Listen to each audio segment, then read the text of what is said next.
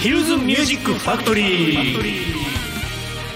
ヒルズミュージックファクトリー。こんばんは。ライブハウスヒルズパン工場店長斉田才です。こんばんは。内藤由紀です。はい、えー、ヒルズミュージックファクトリー2月に入りましたけれども、ね、2月一発目でございます、えー、相変わらず寒い日が続いておりますが、はい。皆さんいかがお過ごしでしょうか、うん。私はずっと1月からの声がですね あの治りませんで鼻声で今晩もお届けしておりますけれども。鼻声でお届けするんですね。はい、いやでもねこの間ねあのさすがにちょっと風邪気味というのが3度目ぐらいになったんで、はい。周りにいろいろ言われてお医者さん行ったんですよ病院っていうの。行ってみてですねびっくりしましたね。なんすか？なんかさあの今なんてだったっけ？なんとか外来っていうのがあってさ、うん。あのーまずマスクをしていいかないと入れてくれないんですね入り口にね。あそうなんですか。はい。例えばそのないからじゃあこれつけてくださいって渡されるんじゃなくて？てだからその隣のコンビニ行って買ってきましわたざわざとりあえずマスクつけてないのはまず入れないとあかさそうなんでそのほらなんていう名前の外来だったかな。だからまあほらコロナとあるとあるがあるからコロナそれをまずインフルそう、んを調べるようなののその外来それも完全予約制たまたま俺その日は空いてたんでその時間で,、ですけど予約制でやっぱりそんなになってるんですねっていうので、はい。まあまあ当然なのだけどびっくりしましたけど。まあ、結局なんともなかったんでしょ？コロナでもなかったしインフルでもなかったし。っていうふうに言われたんですけどねその後なかなか1週間ぐらい全然治らずで。調子上がらず。でお自分のその体的特徴としては、うん。コロナの時のような感覚があるのよ。咳がさおマジ止まからよないとかさ。マジかよえー普通に言いよったぞ でもコロナじゃないって言うんだからじゃないよね。は鼻に突っ込まれてさ、はいは、はいいやって調べてもらいましたけど、うん。だ何が正しくて正しくないよくわかんねえな何も最近おとなしい。もうお酒とか飲んでへんの？飲みに行ったりしてへんの？お酒をあの味覚がやっぱりさ風邪でもウイルスでもそうおかしくなるじゃないですか。ちょっと熱がちょっとあったりすると、いや今回はビールが本当まずかったですね。はい。あそう。そうなんや。もうねっていうのでちょっと治ってくるとその味覚が戻りますけど、その味覚がビールのうまいまずいで今のコンディションがわかるっていう。本当にね、うん味が苦いのか何だかっていうさ よくわからない状況になってきておりますけれどもですね、はいはい。あとはあの すいません長くなって初診料っていうのは今あんなに高いの？っていうかちゃんと書いてあったんですけど、ん。初診料が私の行ったまあ美容院では、えー初めてっていうので、うん。7700円って書いてある。高ない？で初診料？初診料で他のところは3,000円とか。書いてですからあれもちゃんと見ていかないとはい。あ前は3,000円か4,000円ぐらいかなと思ったんですけど、うん。やっぱちょっと高くまあなってるじゃないですか全体的に。7000円だから1万2,000円ぐらいいかかったのよ。見てもらってえー。10分ぐらいとかで。だそれはなかなかあの若者とかそういうのは行きにくいですよね。そんなすんの？まあだからその初診っていうところですまあまあそうっすけどね。初診高いですけどだし、まあ、病院とかそういうのもやるけどでもちゃんと書いてあったから、はい。それはそれでそうそういう病院はそうだっていうええちょっとお驚きました私としましてはですね。まあいろいろ発見がありましたけど。はい。でも日本のやっぱ医療はすごいなとは思ったけどな。あそういうののこ薬のさあの配配ってくれるっていうかさ、うん。処方箋してくれるなんて全部説明してくれるとか、はいはい。みんな優しくしてくれるじゃないですか、うん。脈拍測りますねとかサービスいいねなんて思いながら。普段行き慣れないところに行ってみるとうん。新鮮な気持ちにはなると、今日はこれメールが来ておりますね。あありがとうございます。読みますか。はい読みますか。はい。読みましょう。えーラジオネームふみさん。斉田さん内藤さんこんばんは。こんばんは。えー地震事故大変な出来事で始まった2024年ですがうん。今年もよろしくお願いいたします。します。本当ですよね。もう今年どうなってしまうんでしょうかね、はい。まだまだ予断を許さぬ、えー時期でございますけれどもですね。はい、えー1月14日メールボーカーライブに参加しました。はい、えー男性ボーカルライブを始めたんです今年から、うん。えーヒルズパン工場で、まあ基本まあオケであの男性のシンガーさんに歌ってもらうみたいな。はい。うん。というのをやりました、えー知らないボーカリストの歌をライブで聴くのはあまり経験がないので直前まで悩みました。あそうなんですか。言ってよかったですということで。まあねお目当ての人がねまあ今回6組6人出たけどまあその中にお一人ねお目当てがあってまあその他の人もいるからまあワンマンじゃないしどうしようかなみたいなことやったんちゃいます？い。いつもとは違う椅子の配置お客さんも緊張しました。あ緊張したんだ。はいはい。えーお目当ての木村くん、はい。木村良介。木村良介君は安定の歌唱にっこりマーク、えーミラーボールが回ったのは木村くんだけだっていうのはあ回したのかミラーボール。わからんけど。そういう曲だったか。はい、えー前に歌った方々も上手でしたが木村くんはは花があるし群を抜いていました、うん。まあまあ木村君はねプロとしてデビューしてますからね。DPS でね。はい。ボーカルライブはまあどちらかというとまあそういったその発展途上の人たちとかが中心に出てますからね。あはい、えー選曲は路上でよく歌う曲。メタル好きで DPS の木村君が気に入った私には物足りないと感じる部分もありますがもっともっとたくさんの人に聴いてもらいたいものです、はい。木村良子君の歌声ですね。彼良かったですね。すごいね。はい。そして最後の丹論さん。入場時に斉田さんから演歌みたいなと教えていただいていたのですがそれでもすごいインパクトでした。はい。タンロンさんねえーこの人タンロンさんってねねカタカナでタンロンと国なんですけど、えーベトナムのねこれで今25歳はいかな、はい。えー途中まで日本人だと思っていたくらい日本語が上手でびっくり。そして静岡県に住んでいるとのこと浜松出身の私には親近感も湧きました。また機会があったら聞いてみたいです、うん。ということではい。タンロンさんは俺が頼んで出てもらいました。はいはい。いいんですよこれがまた。なんかコンテストで優勝したんでしょ？そうなんです。この間、えー昨年12月のですね宝塚歌謡音楽祭優勝しましたね。はいはい。斉田さん審査員のやつね。はい、うん。キラッキラの衣装着てね。あそうなんや。はい。こうポーズもねこうちょっと演歌調な感じでまあお客さんもねなんかねはいあのたくさんなんか大人の女性の方いっぱい来はい。てなんかねそうそうはいそう。そう、王子様みたいな感じでこそうやってましたけども。そうなんです、うん。はい。なので、えーもうね西のえー新居浜レオンにさせたいぐらいのですね。なるほど。そういうまあ、ビーイングでね今東京でね、ははいい、いますから、えー魂胆がありますけれどね私はね。はい、えー余談ですがライブ途中でやってきた赤ちゃんを連れた家族さんお子さんたちにちゃんと耳栓をしていたのかとても気になりました爆音の中赤ちゃんは眠った様子でしたがってまあねはいたまにねお子さんとか小さいお子さん来えてえええはい。お子さんはね、はい、あのうちは全然お子さん来ていただくのは構わないんですが、うん。ただなかなかねあの耳には本当に良くないので音大きいので、はい。えーまあイヤーカフっていうんですか。なんかありますよね、ええヘッみたいなやつね。をうん。持ってきていただいた方が良いかと私は思っております、はい。しあまり長くいさせずにですね、うん。はい、何かあったらすぐ出て出てまた戻ってくるとかそういう方がいいかも。しれあとちゃんと見といてねっていう、ちゃんと、はい、あのねはい、たまにいるのよ。いるいるいる。なんか放はい置してるの。をちっちゃい子もう赤危ないよみたいな、いやうちは危ないところいっぱいあってそうですね。そうそうあのそうね。あの中二階っていうかさあそこ吹き抜けになってるから、そあれ小さい子供だと怒っちゃったりするんだういやよね。怖いですよね、はい、ということでまあ今のところはですね、はい、そういった事故は起こっておりませんけれど、まあうん。いろいろとまあ気をつけながらライブハウスというのはなかなかねその安全上の部分で言うと本当ねこれもまあ課題ではあるんですけど、はい。えー本当に老若男女の方がね最近はいろいろ来ていただいていてもうありがたいことなんですけど、うん皆さんに優しくできてない作りなんで、はいそこはなんとかまあ徐々に変えていきたいとは思っておりますけれどもね。うん。っていうわけでですね、えーラジオネームふみさんありがとうございました。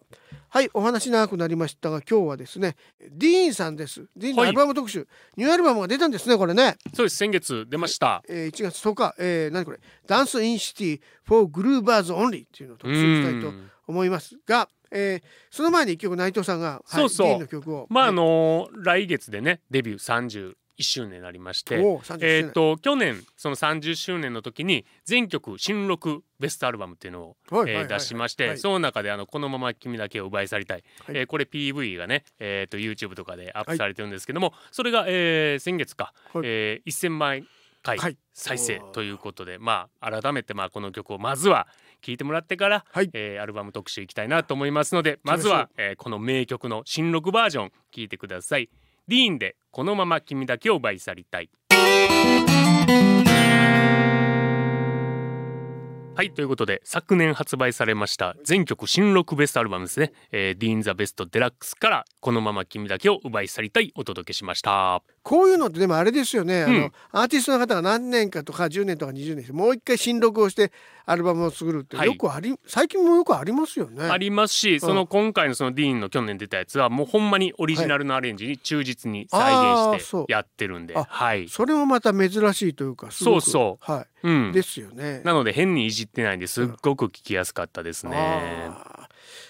そういうの聞きたいですよね、うん。でもやっぱ歌もちょっとさちょっと変わるんだけどそこがいいんですよね、うん。オリジナルアレンジはねだからほらライブなんかでも最近の特に海外のメタルの人たちとかでもこの時のアルバムの全曲をやりますとかさ、再現ね。すごい再現しますとか、その、まあ、大ヒットした頃のとかそういうのありますけれども、はいだこういうのやってほしいですよね、うん。あのライブなんかでもややってんのかなこうなんかベストなんかだとかさあのわからないけどまあ T ボランなんかほらシングルベストみたいなのでやってますし、うん。まあこの間の大黒摩季さんのライブなんかはまあお相当そのヒット曲というかばっかりやってますしね。うん。ああいうのももうやっぱり20年30年経ってる方々にやっていただきたいですよね。うん。はい、あそういえばそれ TUBE、TUBEの「Remember Me」も聞きたいんだよね。 GACKTさんとやってるの。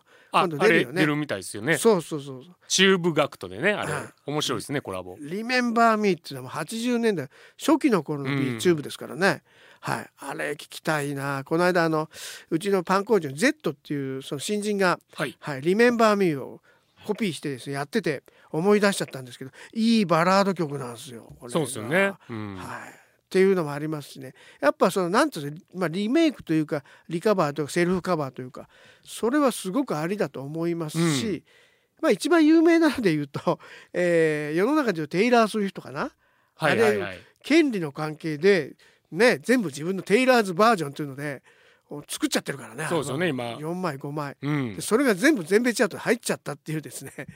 めっちゃ売れてるしね。めっちゃ売れててそれで確かにそのねその前に出してたアルバムとかそういうのっていや一体どうなったんだろうみたいなさうん。影がすごく薄くなっちゃったっていうそれはありますよね。すごいことだと思いますけど。はい。だからまあはい。そういう現象が起きてるってことかもしれませんね。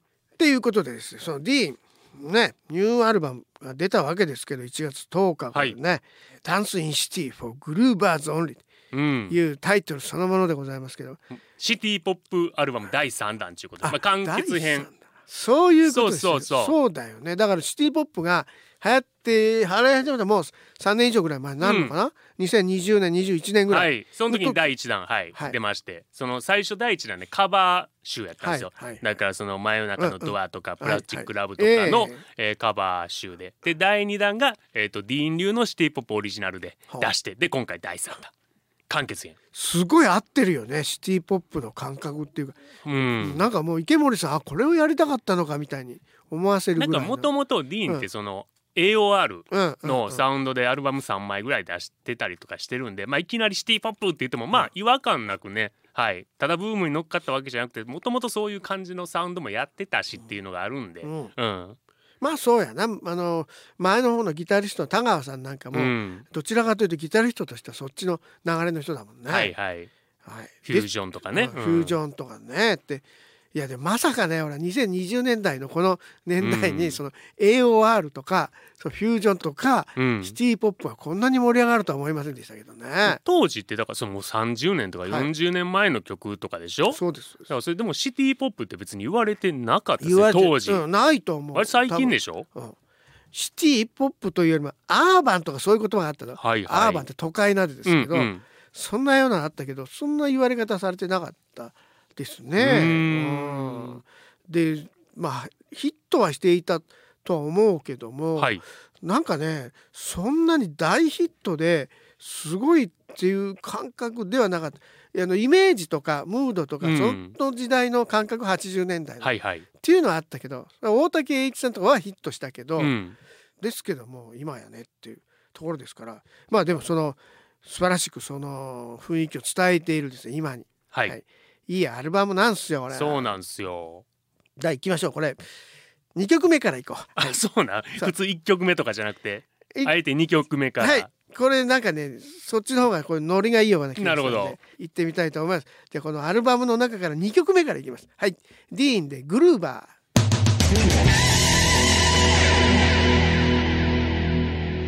本日のヒルズミュージックファクトリーは1月10日にリリースされました DEENのニューアルバム「Dance in City for Groovers Only」を特集したいと思っております。はい。はい、えー、聞いていただいたのはまさにその Grooverという曲でございましたけどね、グルーブしてるねなんてね。ホーンセクションがもうかっこいいですね。もう最初からもそうね。こういうのバリバリできてしまうというか発表できてしまうっていいね。いい時代だよね何？シティポップでやっぱそのホーンセクションサックスってやっぱ大事というかそうね。ですよね。えーそういうのありましたね。もっと昔だとブラスロックなんて言ってたのもあったんだけど。あブラスロックね。はいはい、まあ、それシカゴとかそう70年代ぐらいと。なるほどなるほど。で80年代ぐらいのそのケニー・ジーっていう人とかね。はい。あとサックスでとかさそういうのいろいろありましたよね。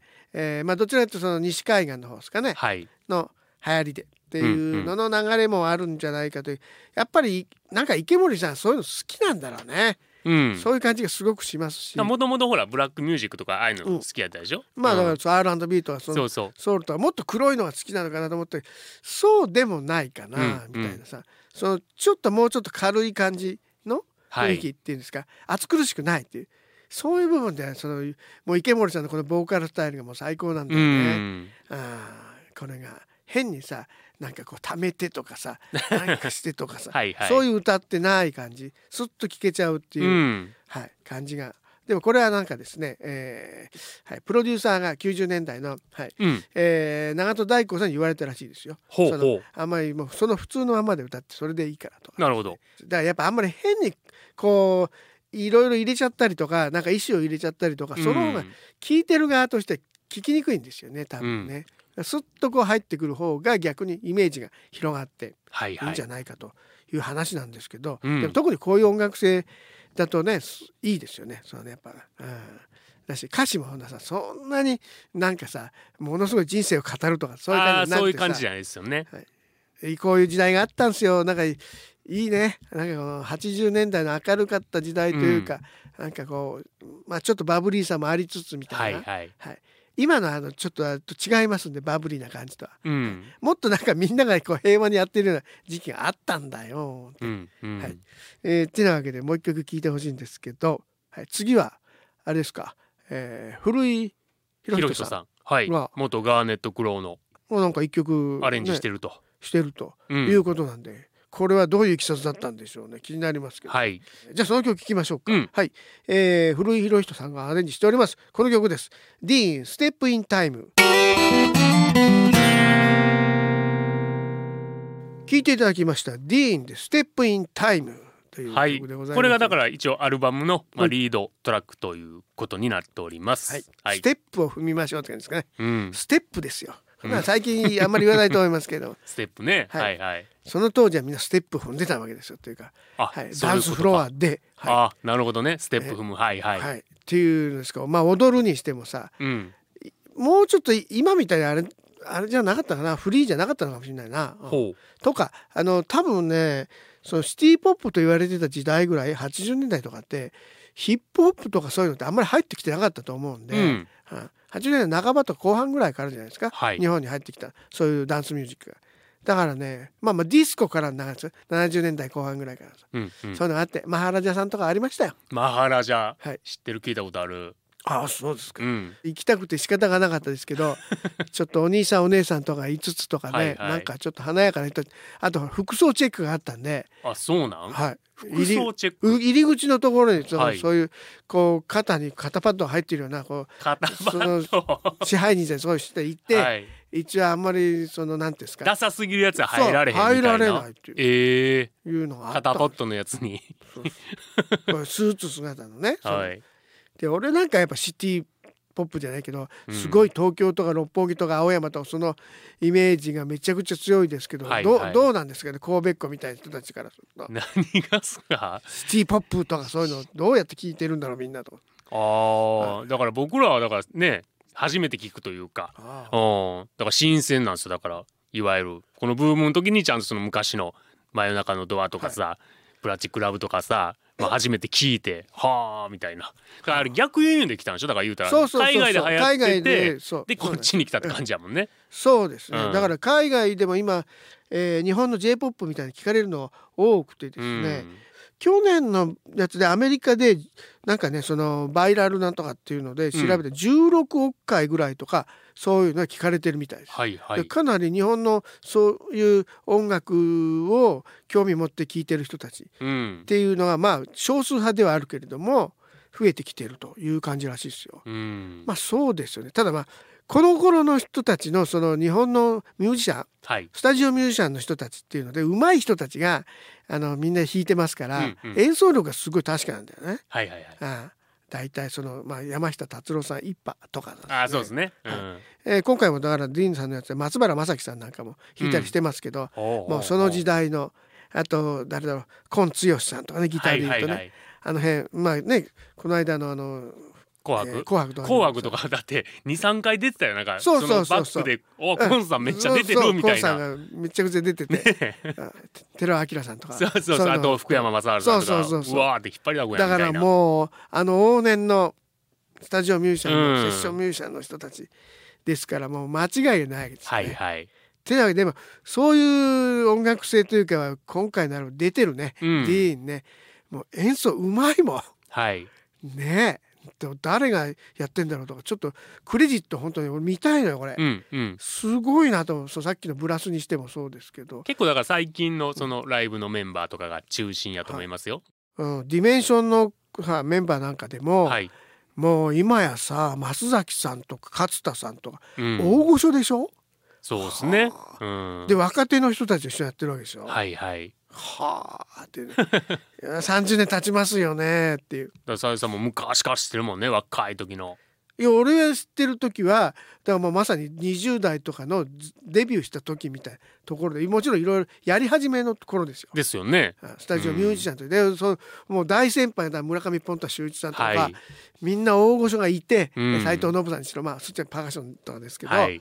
人たちがいた中でのこうていうんですか若造みたいに言われた。人たちが今や逆転してまたその次の世代の人たちうがん。行ってるっていうのはこれはこれですごいなあと思いますけど、うんまあでも日本人のミュージシャンはうまいやっぱり、うん。みんなうまい本当にすごいなと思いますね。はい。はいでそんな中でじゃあもう次もう一曲いきましょうか、うんこれがオープニングトラックですかね、そうですね。はい、パリスマッチ、うん。これもねおしゃれなサウンドだったんですよね。そうなんですよ。はい、と一緒にやってるっていうさすがすごいですねこの選びが。はいダンスフロア with パリスマッチの、えー DIC バージョンというのを聞いてください。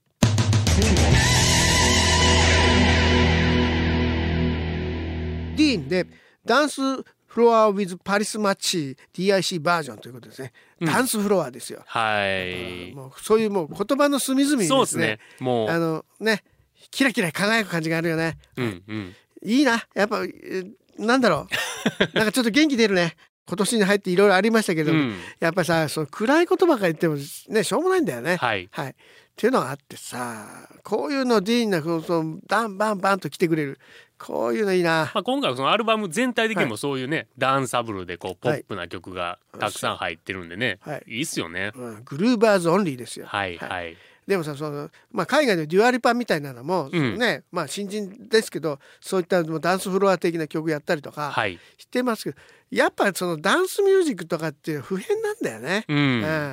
まあ四つ打ちみたいなのもそうだけど、はいうんかっこいいんじゃないかな。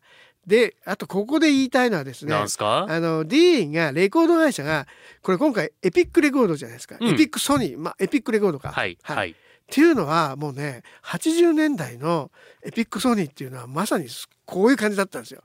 もうほうイケイケの世界っていうかさイケイケの世界。うんエピックソニーの時代みたいなのあって、うん。一番初めだからバンバヒロムさんの 「幸子」からなんだけど大ヒットしたのは。でも、えーっと大沢良樹さんがいたでしょ、うん。それで岡村康之さんもそうでしょ、はい。で TM ネットワークでしょ、はい。えーハウンドドッグもエピックだったんじゃないかな。うでん。とにかくねエピックが全盛みたいな時代があって、はい、でこういうなんていうかおしゃれなやつとか、えー今回も誰だ林哲司さんの曲とか入ってんだっけな？違うかな？なんかね、はいはい。あのその時代の空気感がむちゃくちゃあるのよこのアルバムの中というかさ。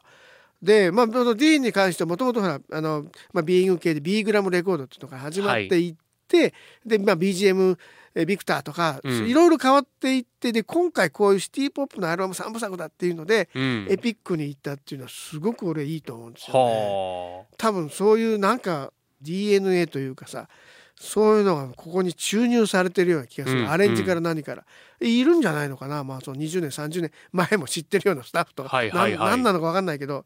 それを非常に感じましたね。あ。うーん。だから、うん。まあ、このパリスマッチとやってるのもそういう話の延長なのかもしれないですけど。パリスマッチ結構ね、はい。ディーンと結構コラボ。はい、もう2008年2009年ぐらいからちょいちょいやっててうんパリスマッチはもともとビクターさんかなんかから出てる気がするんですけど、はいはい、はい、でももともとおしゃれな感じじゃないですかそうそうそう。だから合うんよねディーンと青山の風景が浮かぶな。青山一丁目とかさ。はい。なんかさどんなんな？青山一丁目って僕分からへんけど。えー今だと話題になってるポプラ並木があるところとかですね、えーその明治神宮とか、その辺ですか。でも俺の知っているその姿っていうのははい。10年20年ぐらい前の姿なんで、うん。青山の辺でもまだまだ全然あのアパートが残ってるとかそういう時代でしたんで昔のね、うんうん。今もうみんな新しくなっちゃったからうん。変わってると思うんですけど、はい。いやーだからあの何ですかあの坂本龍一さんとか、うん。サザンオールスターズの桑田さんとかが、はい。あの辺の緑を残したいとかそう言ってる気持ちはすごいわかりますわ。言ってましたね。あの風景はめちゃくちゃいいんですけどね、うん。あれが変わってしまうのはちょっと嫌だなとかな思いますがあー見に行きたいなと。それをディーンの今回のアルバムを聞いていろいろこう思い出す。思い思い出しますね。非常に、はい、自分の青春時代も思い出しつつ、はい。いやいい時代だったね。いやそんなこと言えな。いというわけでね、えー次。次やっぱこういう曲が来てくれるのがいいね。これほう。4曲目に入ってるんですけどうん。やっぱラテン来てもらいますはい。しかもそのなんかさちょっとアコギが入ってるようなさうんうん。これがいいわいいフックになってると思います。なるほど。はい聞いていただきましょう。 DEENで「On the Beat」聞いていただきました。 DEEN「On the Beat」という感じはいラテン系のねナンバーでございますけど、こういうスパニッシュギターみたいなの入ってるとね、うん。いいですよね。まあでも DEENもともとカップリングとかアルバム曲とかでも昔から割とそういうラテンチックな曲もちょこちょこあったんで、うん、ディーンツといたしましてはそういうことなんですね。はいはい。はい。でやっぱねすごいいろいろ、まあ、パターンバリエーションがありながらっていうところで、でだから本格的なんだけどでもちょっとその j p o p 歌謡テイストみたいなのも入ってるじゃないですか。はいはい。でこれなんかはさちょっと一昔前だとうん。LDH 系がすごいさ得意としたようなうん。部分だったと思うんですけど、はい。あなんだけどなんかさあっちは LDH はやっぱそのダンスっていうののもうちょっとこう新しめのうん。世界に行ってたのが、こっちはどっちかダンスミュージックなんだけどやっぱ歌物っていう感じ、があるところが俺は安心しちゃうんですけどはいね、まあいろいろビデオなんか作ってますけど。あそうそう。今回も全曲そのあの PV とかはい。ミュージックビデオが毎日その元旦から配信されてて、はい。全部オール台湾ロケ、うん。はい。なんかおしゃれやもんジャジャケットもなんかさ、ほらアねーシャとかも今回の、そうやな。あななんつうんですかね。あ台湾行きたいね15年ぐらい行ってないかなあって15年前行ったね台湾。台湾。台湾もだからちょうどね行った時にそのまさにそのなんかさこういうバブル真っ最中みたいな時でさはいはい。はい。でかいビルとか建ってたのよ。うん。はい。でなんかおしゃれなのがいっぱいいてさ、はあ。うんそうだ街のでもそんな広くない街だから、うんうん。なんかさそういうい昔ながらのなんていうんですか中国風じゃないけどなんかとかそういう建物が、まあうん。ありながら、そういう高層建築のがはいはい。あったりしてさ、いやいいですね台湾のその 今が見れるわけですね。はい。うん、もう今 YouTube に、はい、各楽曲はい。ミュージックビデオありますんで。まあ今年あたりはちょっとぜひ海外とかもまあねあ行きますか？円安とか言われながら ちょっとだいぶ円高に戻ってくると言われてるんで、はいはい。はい、90年代はねすごく円高だったんでよかったんですよ。よう行ってた海外。言ってた。すっごい。言ってた、台湾も香港もねよかったですね、これも写真とかもすごいもんね。なんかもう台湾の街これ、うんこれすごいな。ちょっね。とかなり近代的になってますね。はいはい。だからやっぱりアジアはまだまだどんどん行くような気がするけどね、うん。俺は。こういう建物とかそういうの見てる限り。いろいろ言われてますけど、経済がとか住んでる人たちのなんていうんですか活気とか、うん。そういうのっていうのは多分まだまだ十分あるんじゃないかしら、うんと思いますが。では続いて内藤さんに一曲はい。聴かせていただくと、これはもうキーボードの山根さんがメインボーカルあー撮ってる曲でございます。まあアルバムではね1曲ぐらい山根さん毎回歌ってる曲があったりするんですけども、えー今回この曲聴いてください、えー、ディーンで「シャイニング・エターナル・ライツ」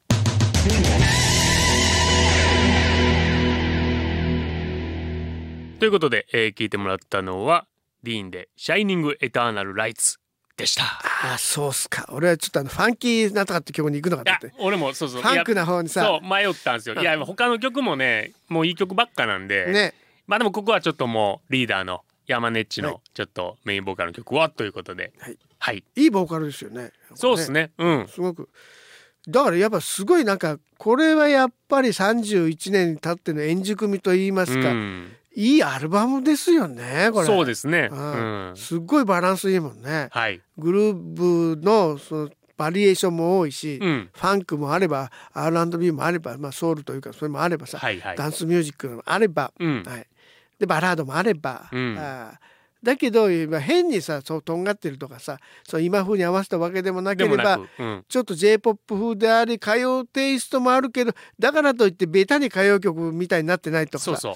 そのさじ加減っていうのは一体何なんでしょうこれはす,、うんごいと思うけどこれちょっとリピートで聴きたくなるアルバムだよねそうですね。ぜひこれはもう聞いてほしいなと思いますけども。そしてもう一曲聴いていただくわけなんですけどはい。結構前にリリースというかあの配信でね、あのもう出てます。2年前にもあの配信で出てるんですけど、タイトルそのミラーボールですよ、ミラーボールです。はい。えーうちのライブハウスにも置いてありますけども、うん。ミラーボールってなかなかあれもねはい 奥が深いんですよ あれはねあの貼ってあるやつがね実は一枚一枚手張りだったりとかねああ、そうですよね。はいで大阪のメーカーの方が一番いいらしいですよ日本で。ああ、そうなんや。とかそあんまり作ってるところがないらしくて東大阪のあっちの方らしくてですね。で、ええやっぱり違うらしいですよその違うんだそうそうだから海外製の安いのとちゃんとそうやってそのので光の方向とか何かがあ見え方違うみたい。あ、あそというぐらいやっぱねやっぱああいうのにも職人芸というかあるらしいですよ。はい ということで、えーそのタイトル通りもうまさにね、はいこうもうほんまに昔のディスコサウンドっていうかそんな感じですよね。ディスコサウンド聞いてください。はいミラーボール。聞いていただきました。ミラーボールディーンでございます、これちなみにあの、はい。M フローの高橋拓さんがこうやってるんで、素そ晴りゃらしい。ね、お得意のもんですよ。えー、か。っこいいですね。ね。それでしたか。そうそう。はい、ということでもう最強のアルバムが出来上がってしまいましたね、はい。えーね今日は1月10日にリリースになりました。ディーンのねニューアルバムをですね、はいえー、1時間にわたってお送りしてきたわけなんですけれども、はい。えーそれに合わせてツアーもございますということでですね、もう2月、はい、の11あもうすぐですね、はい。来週からですか。 Zepp ツアーですね。はい。が始まります。2月の12日大阪は Zepp なんばー。お、 Zepp なんば。ということでございますので、えー2月の25日まで、えー6カ所仙台仙台 PIT がですけど、まあまあ Zepp 中心にあるということでですね。はい。ぜひもうこれはまあオールスタンディングでしょうということでね、まあこのアルバム中心にねやると思いますけど。えーもうダンスステップを踏んでいただくというやつですよね、はい、ちょっとおしゃれしていった方がいいかもしれませんね、はい。内藤さんどうですか？こういうディーンディーン好きの内藤さんといたしましてはですね、はい。こんなアルバムが31年経って出てしまい全然もうバリバリのはい。池森さんたちも全開で嬉しいですよ。我々も赤がらなきゃいけないよね はいはいはいはい。池森そばでも食べて そこで 言うんですね、そばを。いややはりねここはね池森さんのそば宣伝しておかなきゃまあでも大人だったらね、なんかうどんよりもそば派には確かになりましたけどね。そばは関東系がうるさいですからねあちなみに僕今日昼おそばでした。まあどうでもいいんですけど。はい。そば食べました。そういえば。ということで、はいちょっとねぜひこれ、えー一回見てみたいですね、うん。はい。そんなわけで、えー今日は最後はですねディーンのこのアルバムの中からですね「ラストダンスほう。」聴きながらお別れしたいと思います。これもいい曲ですね。ね。えーまあ多分ツアーでやってくれるんじゃないですか、はい。そんなことないでしょうかね。えーいうことではい。それでは、えー本日のヒルズミュージックファクトリーお相手はライブハウスヒルズパン工場店長斉田サイト。内藤由紀でした。それではまた来週。バイバイ。バイバイ